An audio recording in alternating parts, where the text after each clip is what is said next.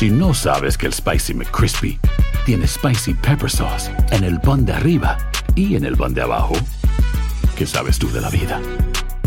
Para, pa, pa, pa.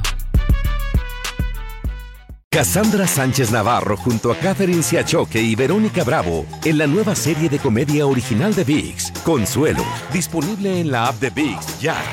Univisión Reporta es un podcast de euforia.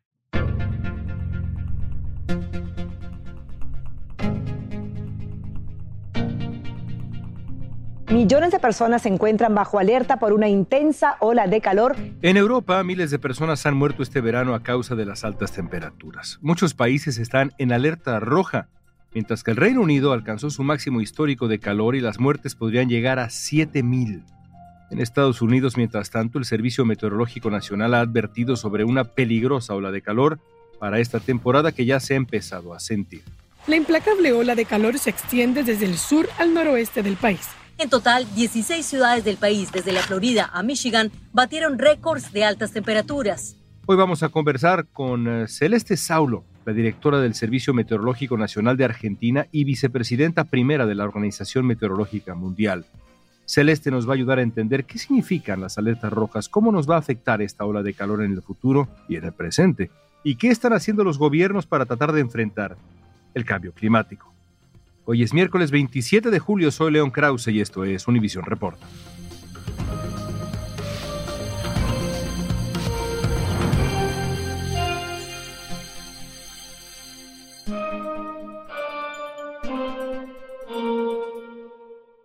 Celeste, tratemos de poner esto en contexto.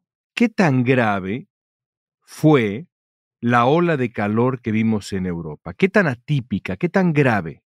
Bueno, fue sumamente grave a juzgar por la duración, la magnitud y que se rompieron récords respecto de lo que históricamente estaba documentado en Europa, ¿no? Empezando por las temperaturas altísimas en muchos lugares de España, de Portugal, del Reino Unido, con lo cual ya tenemos ahí un indicador inicial de que fue grave porque rompe lo conocido en principio se están haciendo cada vez más frecuentes y eso también habla de su gravedad, ¿no?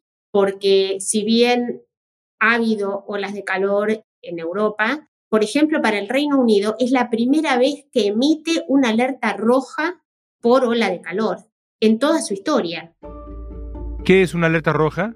Una alerta roja es un llamado de atención fuerte a la sociedad acerca del impacto que puede generar esa ola de calor en su vida cotidiana en sus actividades, en la infraestructura, los daños que puede haber. Y entonces uno, como servicio meteorológico, lo que tiene que hacer es advertir acerca de los posibles riesgos que corre la población con este tipo de fenómenos.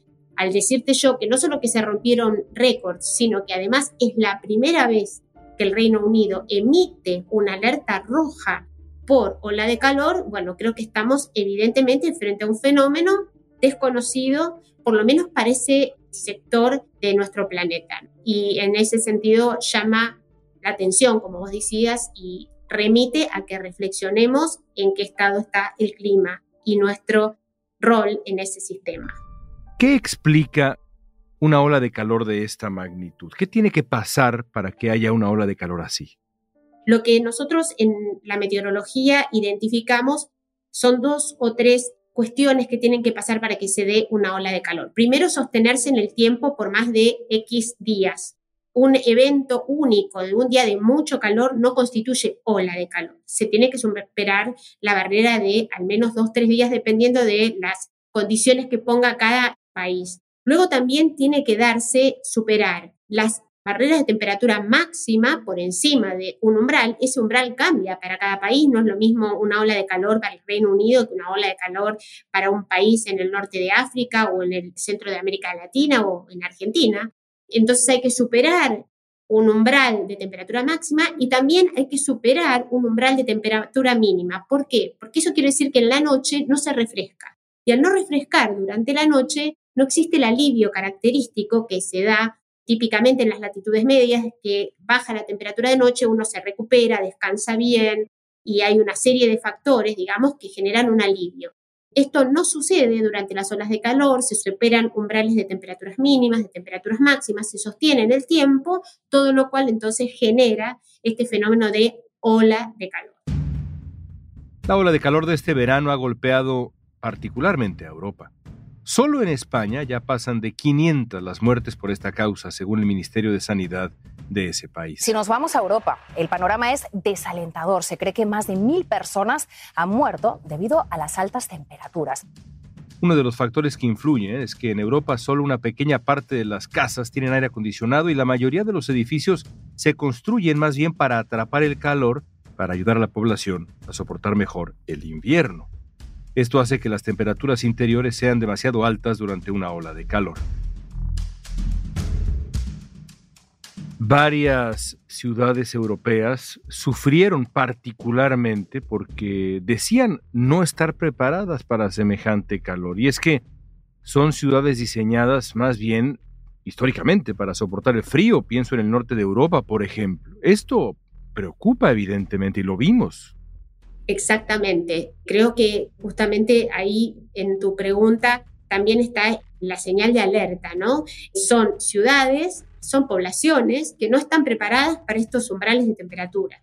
Y esto genera una gran disrupción en la vida cotidiana de las personas y en las actividades económicas, productivas y de todo tipo.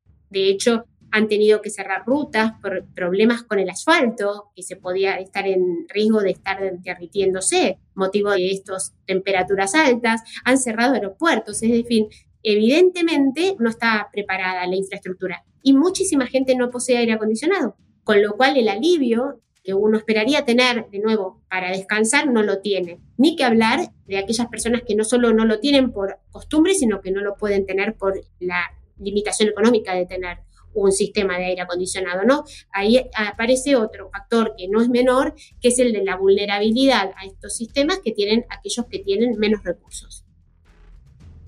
Con el calor viene también un mayor riesgo de incendios. Lo vimos en varios lugares en Europa. Francia ha sufrido mucho. En fin, hay varios sitios. Es un círculo vicioso Exactamente. Hay lugares donde el calor no necesariamente viene acompañado de riesgos de incendio, pero hay que analizar una serie de factores, que son, por ejemplo, lo que llamamos carga de biomasa para que haya un incendio. O sea, si tenemos un bosque que está reseco, varios días en que no llovió, un suelo reseco, y en ese sentido tenemos un potencial para que ante un mínimo hecho, ya sea de la naturaleza, por ejemplo, una actividad eléctrica, o ya sea producido por el hombre, produzca o genere un incendio, entonces ahí de nuevo es la combinación de factores lo que hace que se generen estos riesgos tan elevados. En Estados Unidos este año también estamos enfrentando altas temperaturas. Más de 24 estados están afectados y unos 103 millones de estadounidenses están bajo alerta por las peligrosas temperaturas. El Servicio Meteorológico Nacional advirtió de una peligrosa ola en el centro y sur del país. Pero estamos viendo que se está extendiendo esa alta presión que está originando la ola de calor hacia el este. Una de las razones del calor excesivo es lo que los especialistas llaman un domo de calor, que además amenaza con permanecer ahí durante semanas. Esta ola de calor en Europa ha disminuido recientemente, pero dejó secuelas graves. Ahora va a golpear este fenómeno Estados Unidos. Se anuncian temperaturas altísimas con este concepto del domo de calor. ¿Qué es un domo de calor? Bueno, en realidad lo que se generan son circulaciones en la atmósfera que independientemente del nombre técnico, lo que debemos decir que son circulaciones que, por un lado, siguen trayendo aire cálido a un sector que ya está recalentado y no hay condiciones para que se produzcan lluvias. Es decir, que suele ser el alivio típico que tenemos cuando hay un día o dos de calor agobiante y todos estamos esperando como esa tormenta, ese frente frío que va a traer consigo un alivio, ¿verdad?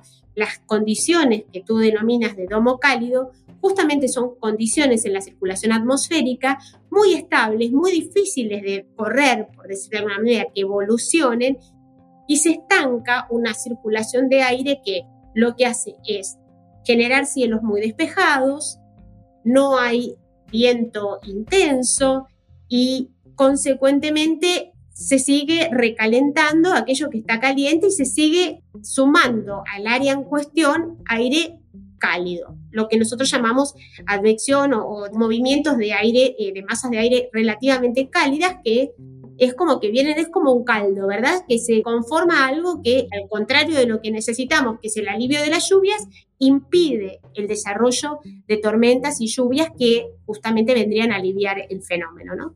Suena claustrofóbico, suena asfixiante. Bueno, sí, pero es algo que se da en la atmósfera. Lo que pasa que lo estamos viendo a extremos muy marcados y como tú dices, como pasó en Europa, ya supera lo que estamos capacitados o preparados, mejor dicho, para tolerar, ¿no? Las temperaturas de tres dígitos, estamos hablando 104 grados en algunas ocasiones, mantienen por supuesto en alerta a las autoridades. Pero estas son situaciones, son circulaciones que existen en la atmósfera, que no son atípicas, no son nuevas. Lo que sí es nuevo es que están corriéndose los umbrales hacia valores que hacen muy difícil soportar estos calores. En Minneapolis, escuelas sin aire acondicionado dieron paso a clases remotas ante el calor excesivo que podía batir el récord establecido en 1987 en esa ciudad. Este calor agobiante también ha cobrado la vida de por lo menos 2.000 cabezas de ganado en el estado de Kansas. Y, por supuesto, no solo las personas, sino también el ganado, también la infraestructura se ven en jaque frente a estas situaciones. Al regreso veremos qué están haciendo las ciudades y los gobiernos para hacer frente al cambio climático. Cassandra Sánchez Navarro junto a Catherine Siachoque y Verónica Bravo en la nueva serie de comedia original de VIX, Consuelo, disponible en la app de VIX ya.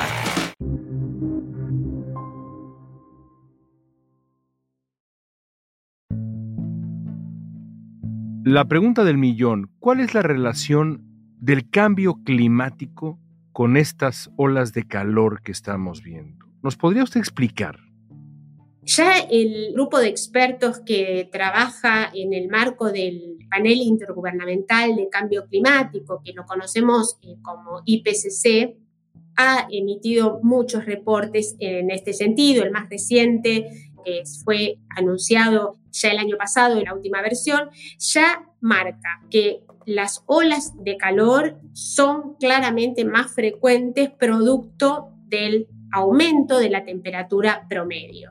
Esas altas e inusuales temperaturas que ahora sentimos durante el año son efectos del cambio climático causadas predominantemente por actividades humanas y que se ha convertido en una emergencia global.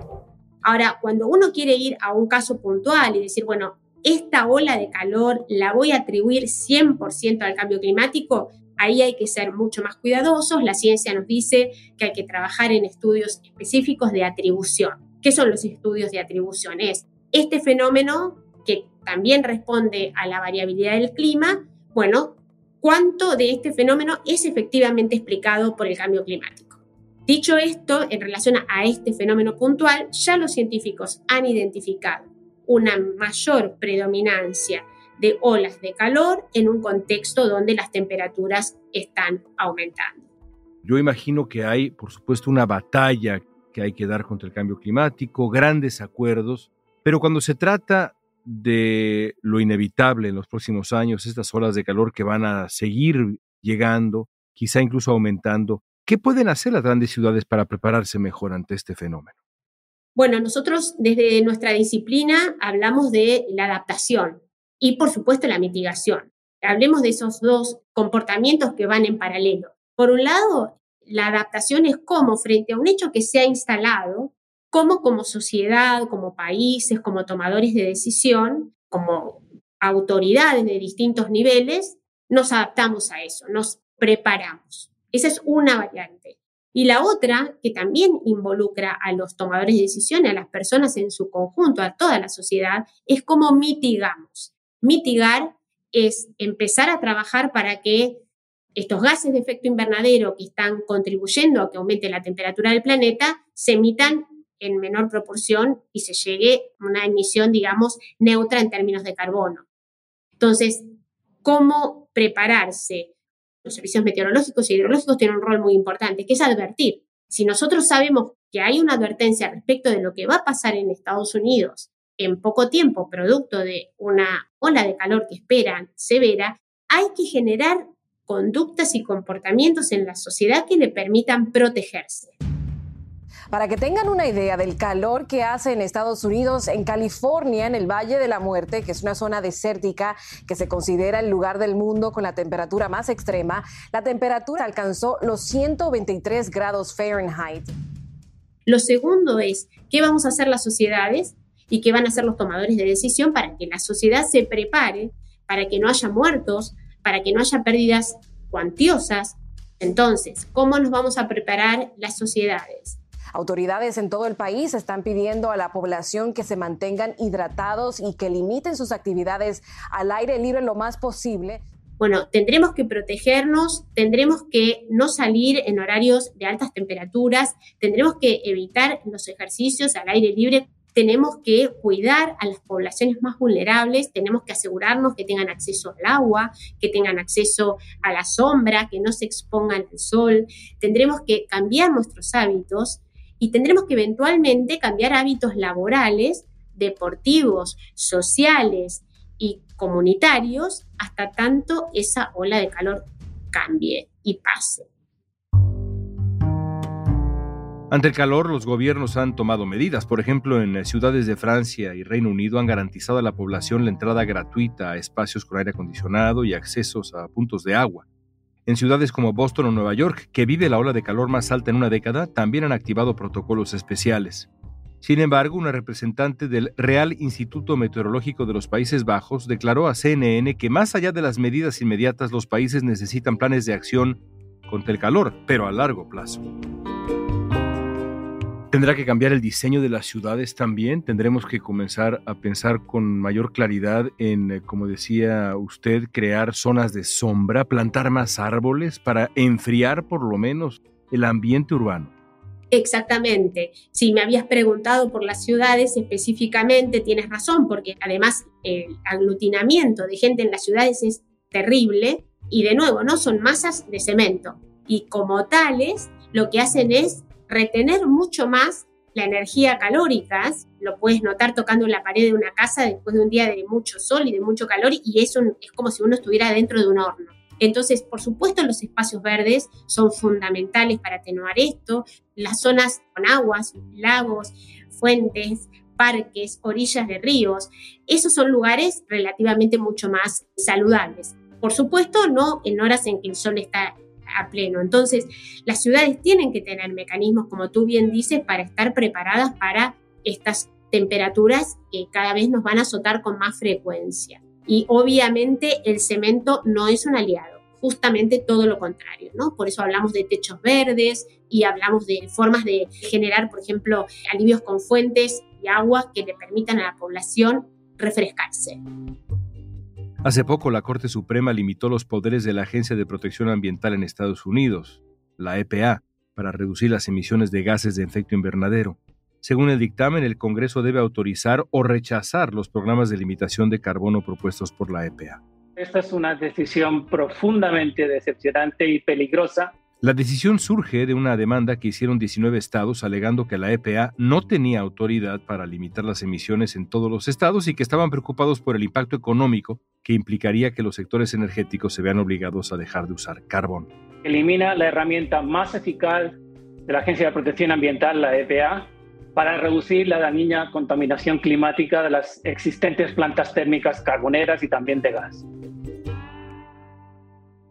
Cuando usted ve que esto ocurre en Europa, esto ocurre en Estados Unidos, ocurre en el planeta entero, y estamos en esta tendencia tan preocupante, y sin embargo los políticos no se logran poner de acuerdo para aprobar paquetes que pudieran aliviar de alguna manera la carga que implica el cambio climático, lo vemos en Estados Unidos, lo vemos en muchos lugares.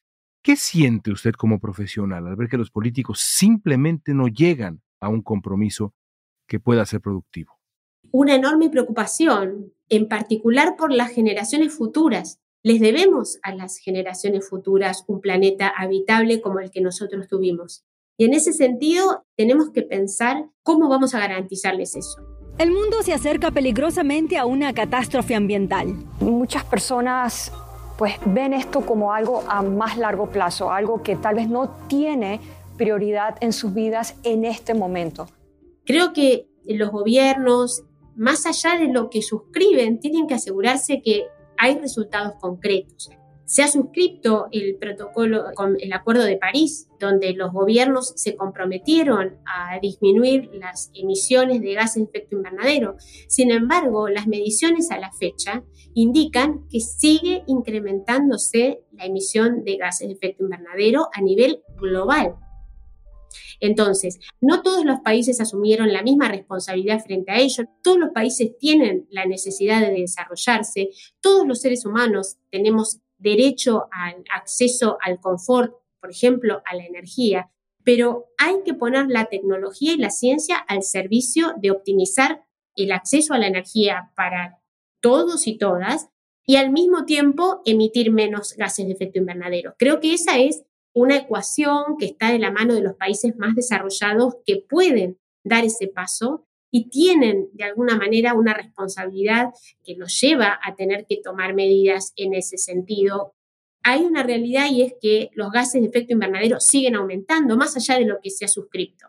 La pregunta es, ¿cuándo vamos a tomar acción total sobre este problema y tenemos que empezar como sociedad a controlar lo que cada Estado realiza, respetando el derecho de cada país a hacerlo de la manera que puede y que es compatible con su desarrollo. Por último, Celeste, leía yo hace algunos días, en medio de esta ola de calor en Europa, un texto de un periodista que se lamentaba por la desaparición de las noches templadas de verano. Nos despedimos de las noches templadas de verano. ¿Ya no existirán más en el planeta o estoy siendo fatalista? Quizás es un poco prematuro pensarlo de esa manera, despedirse, pero hace no mucho tiempo fuimos invitados a hacer un programa de cómo sería un pronóstico del tiempo en el año 2050. Era un ejercicio para aumentar la toma de conciencia, ¿no? Y en ese ejercicio, estos efectos que estamos viendo eran como el pronóstico de cada día. Entonces, la pregunta que yo me hago, León, es, ¿qué necesitamos realmente para tomar acción? No estaría bueno despedirse de las noches templadas. Estaría bueno ponerse otra meta, que es recuperar las noches templadas. Y me parece que con ese mensaje me gustaría que tu audiencia reflexione qué le toca a cada uno hacer para no despedirnos de nada, sino abrazar una causa más justa para todos y todas. Celeste, gracias. Te agradezco a ti.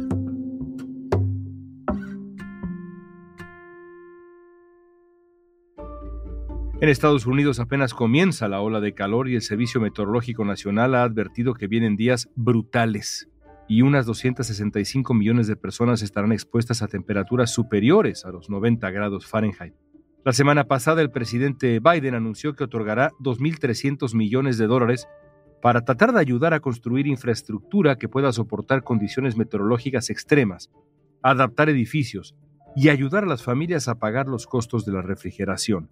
Estas medidas darán prioridad a las comunidades desfavorecidas. Sin embargo, Biden no llegó todavía a declarar una emergencia climática.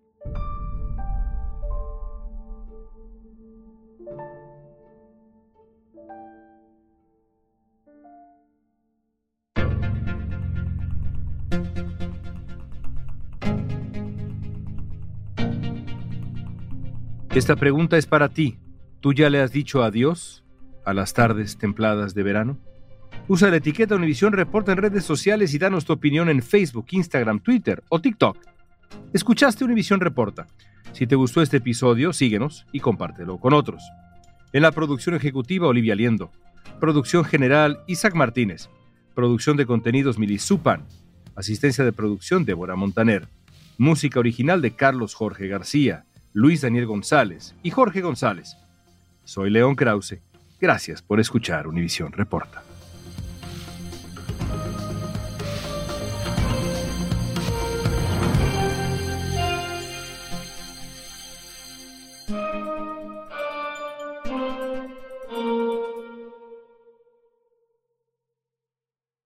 Boost Mobile tiene una gran oferta para que aproveches tu reembolso de impuestos al máximo y te mantengas conectado. Al cambiarte a Boost, recibe un 50% de descuento en tu primer mes de datos ilimitados. O, con un plan ilimitado de 40 dólares, llévate un Samsung Galaxy A15 5G por $39.99. Obtén los mejores teléfonos en las redes 5G más grandes del país. Con Boost Mobile, cambiarse es fácil. Solo visita boostmobile.com. Boost Mobile, sin miedo al éxito. Para clientes nuevos y solamente en línea, requiere AroPay. 50% de descuento en el primer mes requiere un plan de 25 dólares al mes. Aplican otras restricciones. Visita para detalles. Cassandra Sánchez Navarro junto a Catherine Siachoque y Verónica Bravo en la nueva serie de comedia original de VIX, Consuelo, disponible en la app de VIX ya.